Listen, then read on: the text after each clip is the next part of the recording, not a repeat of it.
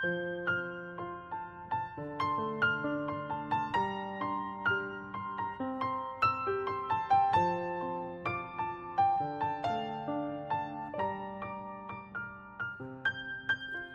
家好，我们是读书郎，我是既然。今天要为大家分享的是由凯文·凯利所著的《科技想要什么》第十三章“科技的轨迹”。本小节为大家分享的是外商趋势的特性中的美感。大部分进化过的事物都具有美感，最美丽的事物就是进化程度最高的。今天的每一种生命有机体。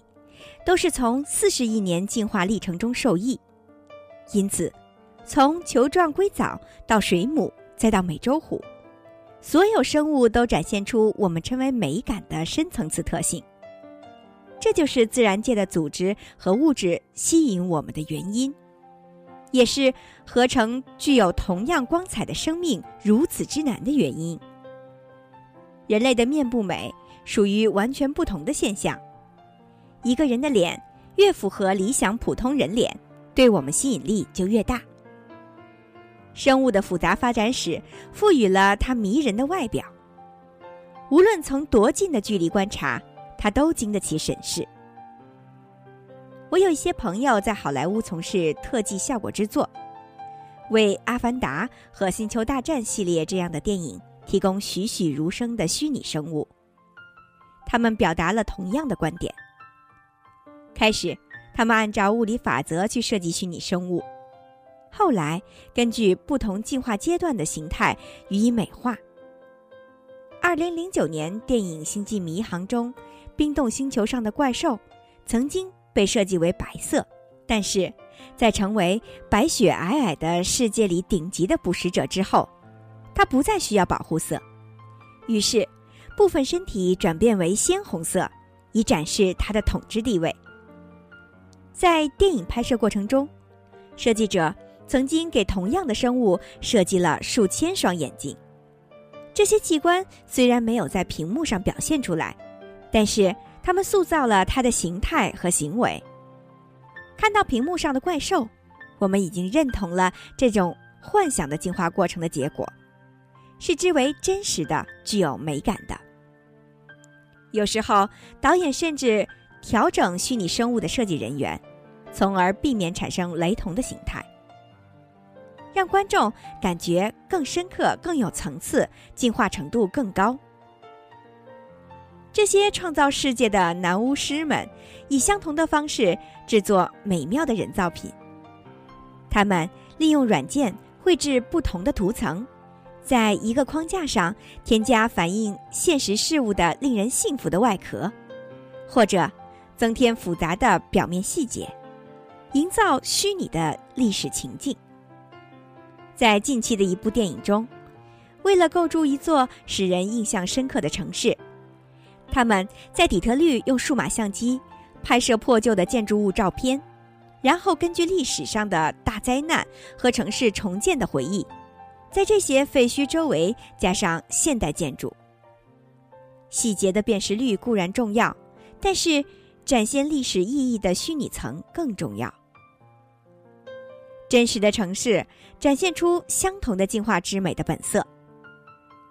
纵观历史，人类认为新城市都是丑陋的。曾经有数年的时间，人们不断逃离年轻的拉斯维加斯。很多世纪以前，新建的伦敦城被认为是外表可憎的怪物。在若干代人的时间里，伦敦每个城区。每天都要为居民提供服务，接受他们的检验。能够使用的公园和街道被保留了下来，无法使用的被拆除。建筑物的高度、广场的面积和屋檐的倾斜度都是经过改造以满足当时的需要。但不是所有的缺陷都被去除，也不能完全去除，因为一座城市有很多方面，例如街道的宽度。不能够轻易的改变，因此，城市问题的解决措施和辅助设施逐代增加，提高了城市的复杂性。在大多数现实城市，例如伦敦、罗马或者上海。最窄最短的街道被政府征用作为公共空间，最狭小的角落成为了商店，最潮湿的桥洞住满了人。几个世纪以来，持续的填充、无休止的替换、重建和复杂化，创造了极其令人满意的美感。最著名的美景胜地，比如威尼斯、京都，是那些展现相互交错的悠久历史年代的城市。这些城市的每一个角落都承载着漫长的历史，像一幅全息图一样嵌入其中。每当我们散步经过，就会感觉到历史展现在眼前。进化不仅仅包含复杂化这一方面。两把剪刀中，一把可能经过千锤百炼，具有高度的美感，而另一把则没有。二者都需要两块展开的金属片在中间处连接。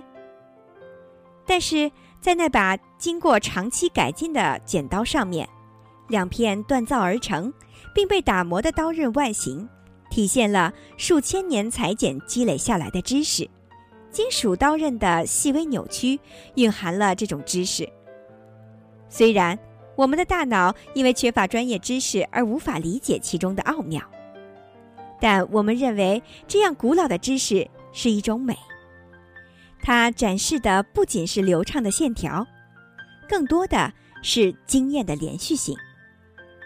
具有吸引力的剪子、漂亮的锤子和外观雅致的汽车。在形态上都传承了前代制作者的智慧。进化之美对我们施加了魔咒。按照心理学家艾里希·费罗姆和著名的生物学家威尔逊的观点，人类天性热爱生命，发自内心的对生物产生兴趣。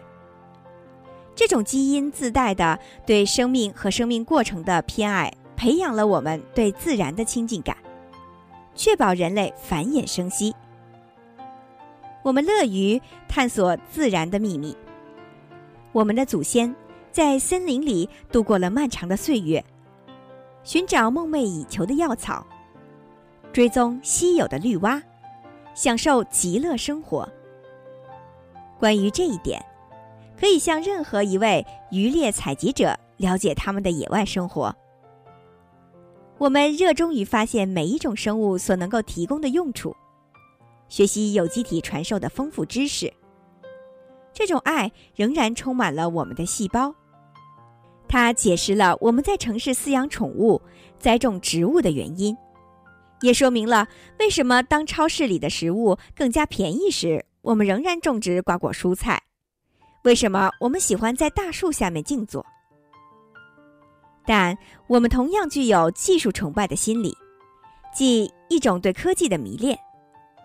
人类借助自己创造的工具，实现从智人向现代智人的转变。就本性而言，我们天生就有创造物品的喜好。部分原因是我们本身就是被创造出来的，另一部分原因是，每一种技术都是我们的孩子，所以。我们热爱所有的孩子们。我们热爱科技，至少有时候如此。承认这件事让我们感到很尴尬。工匠们总是热爱他们的工具，按照惯例制造出工具，保护他们免受外行人的毁坏。他们是高度私密的物品。当技术发展到个人之手无法完全掌控时，机器成为共同的选择。到了工业时代，普通人在很多场合接触到比曾经见过的任何自然组织还要庞大的复杂技术设备。于是，他们开始拜倒在这些设备脚下。一九零零年，历史学家亨利·亚当斯多次前往巴黎举办的世界博览会。他常去大厅参观那些橱窗里展现的令人惊叹的新型发动机和发电机。他以第三人称的形式叙述了自己受到的启示。对亚当斯而言，发电机成为无穷尽的象征。当他渐渐适应机器排列的宏伟长廊之后，开始感觉到四十英尺的发电机是一种包含寓意的力量，很像早期天主教徒对十字架的感觉。对地球本身每年或者每日按部就班的传统运作方式相比，这个巨大的轮子给人的印象更加深刻。它令人晕眩的速度在长度与胳膊相当的空间里旋转，仅仅发出低沉的声音，不会惊醒与电机框架距离很近的沉睡的婴儿，只是偶尔响起能够听见的嗡嗡的警报声。告诉大家，他为了不流失电能而承担了极其微小的多余压力。在博览会结束之前，已经有人开始向他祷告。将近七十年之后，加利福尼亚作家琼·迪迪恩前往胡佛大坝朝圣。他的文集《白色相册》讲述了这段旅程，他也感到了发电机的心跳。自从1967年的那个下午，我第一次看见了胡佛大坝之后，它的影像从未完全离开我的内眼。当我在某地，例如洛杉矶或者纽约，与某人交谈时，这座大坝会突然完整的浮现在脑海里。它那距离我数百或者数千公里的保持完好的凹面，闪烁着白光，与崎岖不平的红石峡谷。呈现的铁锈色、灰褐色和淡紫色形成对比。当我重游大坝时，我与开垦局的一位仁兄一起穿过大坝，我们几乎没有遇到其他人。升降台在我们头顶运动，似乎遵从自己的意愿。发电机在轰鸣，变压器发出嗡嗡声，我们站立的铁山在脚下颤动。一百吨重的钢管向下插入水中。最后，我们来到水边，从米德湖中抽出的水咆哮着，分别流入三十英尺高的水闸、十三英尺高的水闸，最终进入涡轮机组。摸摸它，开垦局的人说：“我照着做了。很长时间，我就站立着不动，手放在涡轮机上。这是奇妙的时刻。”一切含义尽显无疑。我穿过大理石铺成的星座图，开垦局的人告诉我，这张图绘出了两侧昼夜等分点的转轴，而且永远不变，随时等待着所有能够看懂星座图和大坝落成日期的人。他说，这张星座图预示着人类最终将消失，而大坝将保留下来。在他介绍的时候。我没有细细琢磨，但过了一会儿，我开始品味他的话语。此时风儿哀鸣，太阳落至山后，只留下余晖悬于半空。以上无疑是我常常见到的景象，但我未能深刻地认识到其中的意义。发电机最终将脱离人的控制，完全与世隔离。在这样的状态下。铸就了它的辉煌，向无人存在的世界输水输电。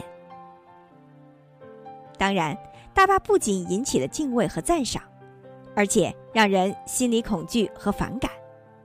高耸的大坝使目标坚定的鲑鱼和其他产卵鱼类的洄游受阻，而且造成洪水淹没家园。在技术元素领域。厌恶和敬畏常常结伴而生。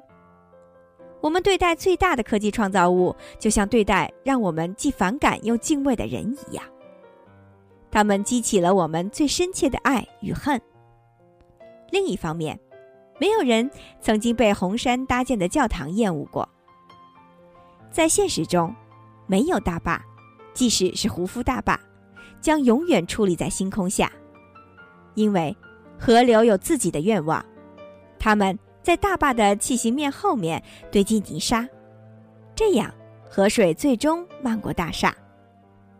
可是，在这个人类劳动的结晶耸立的时候，它赢得了我们的敬畏。我们可以认为，发电机将永远转动，就像我们感觉自己的心脏必定永远跳动一样。对人造品的热情涉及面广泛，几乎每一件人类制造的事物都有崇拜者。汽车、枪、饼干桶、餐具，随便举例。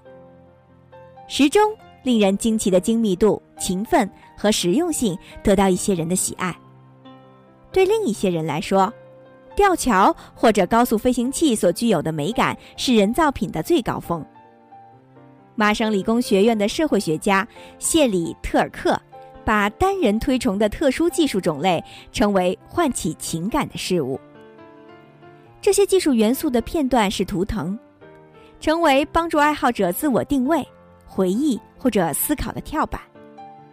医生也许热爱自己的听诊器，作家也许珍爱某支特定的笔，认为它均匀分布的重量推动文字的自动涌出。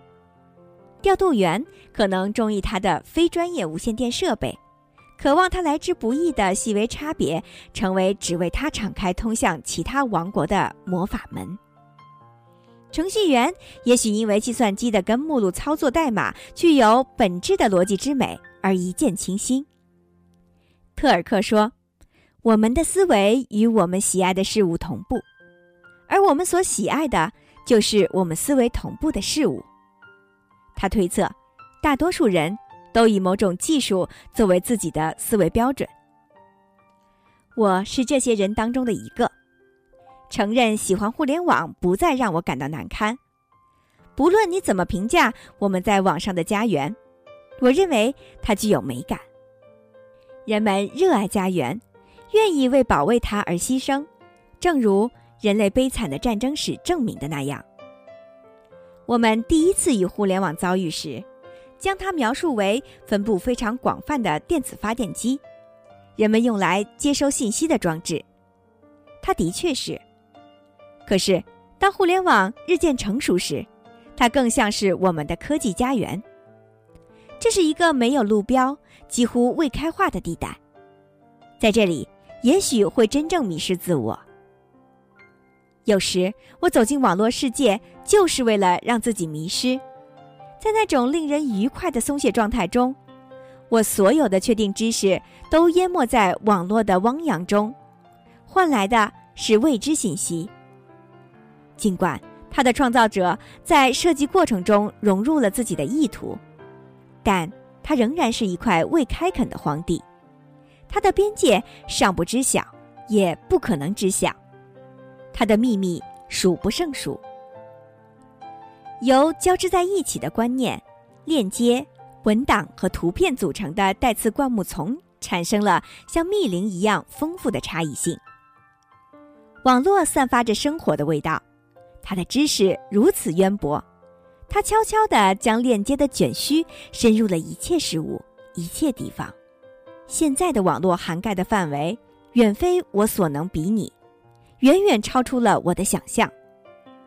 这样，当我遨游于其中时，也因为它而得到了扩展。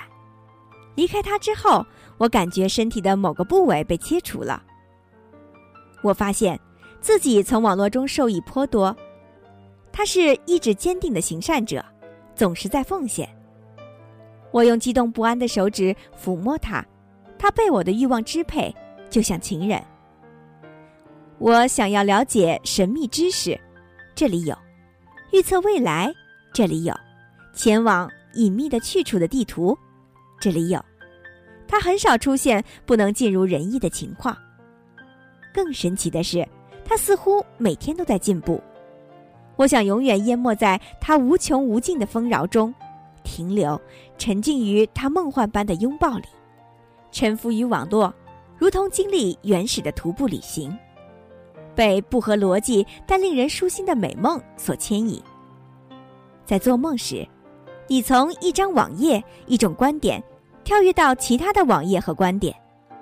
这个时刻，你在网上看到了一块墓地，人们在坚硬的石头上雕刻了一辆汽车，而下一刻，有人站在黑板前面用粉笔写着新闻。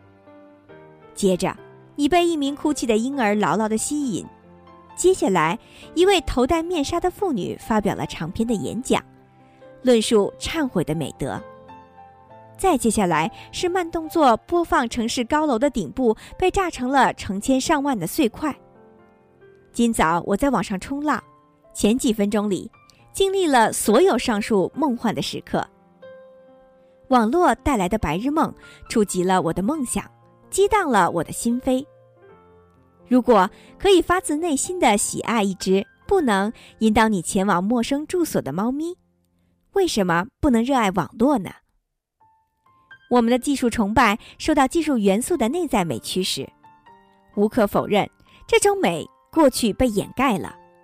当时它尚处于初级的发展阶段，不是很赏心悦目。与自然母体相比，工业化给人的印象是肮脏、丑陋和愚笨的。那个阶段的技术元素有很大一部分仍然伴随着我们，展示它的丑陋。我不知道这种丑陋是否是技术元素成长所必须的阶段，或者更智慧的文明是否能更快地度过这个阶段。但是，科技的运行轨迹源自生命的进化，这意味着技术元素保留了生命进化所有的内在美，等待人们发现。科技不希望只有功利色彩，它希望成为艺术，美丽而无用。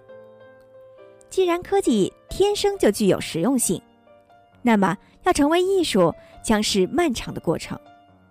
使用技术老化时，往往会转向娱乐用途。想想帆船、开放式的敞篷车、钢笔和壁炉，当灯泡价格极其低廉时。谁会想到还有人使用蜡烛呢？而使用蜡烛现在是典型的富人的无用之举。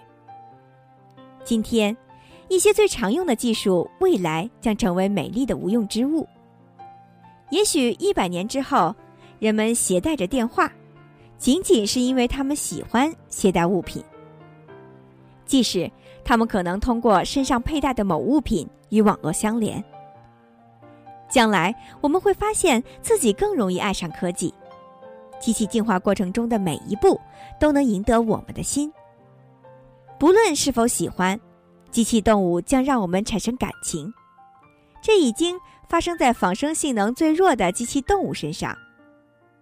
互联网展示了人们有可能产生的热情。与很多爱情故事一样，人网之恋从热恋和痴迷开始。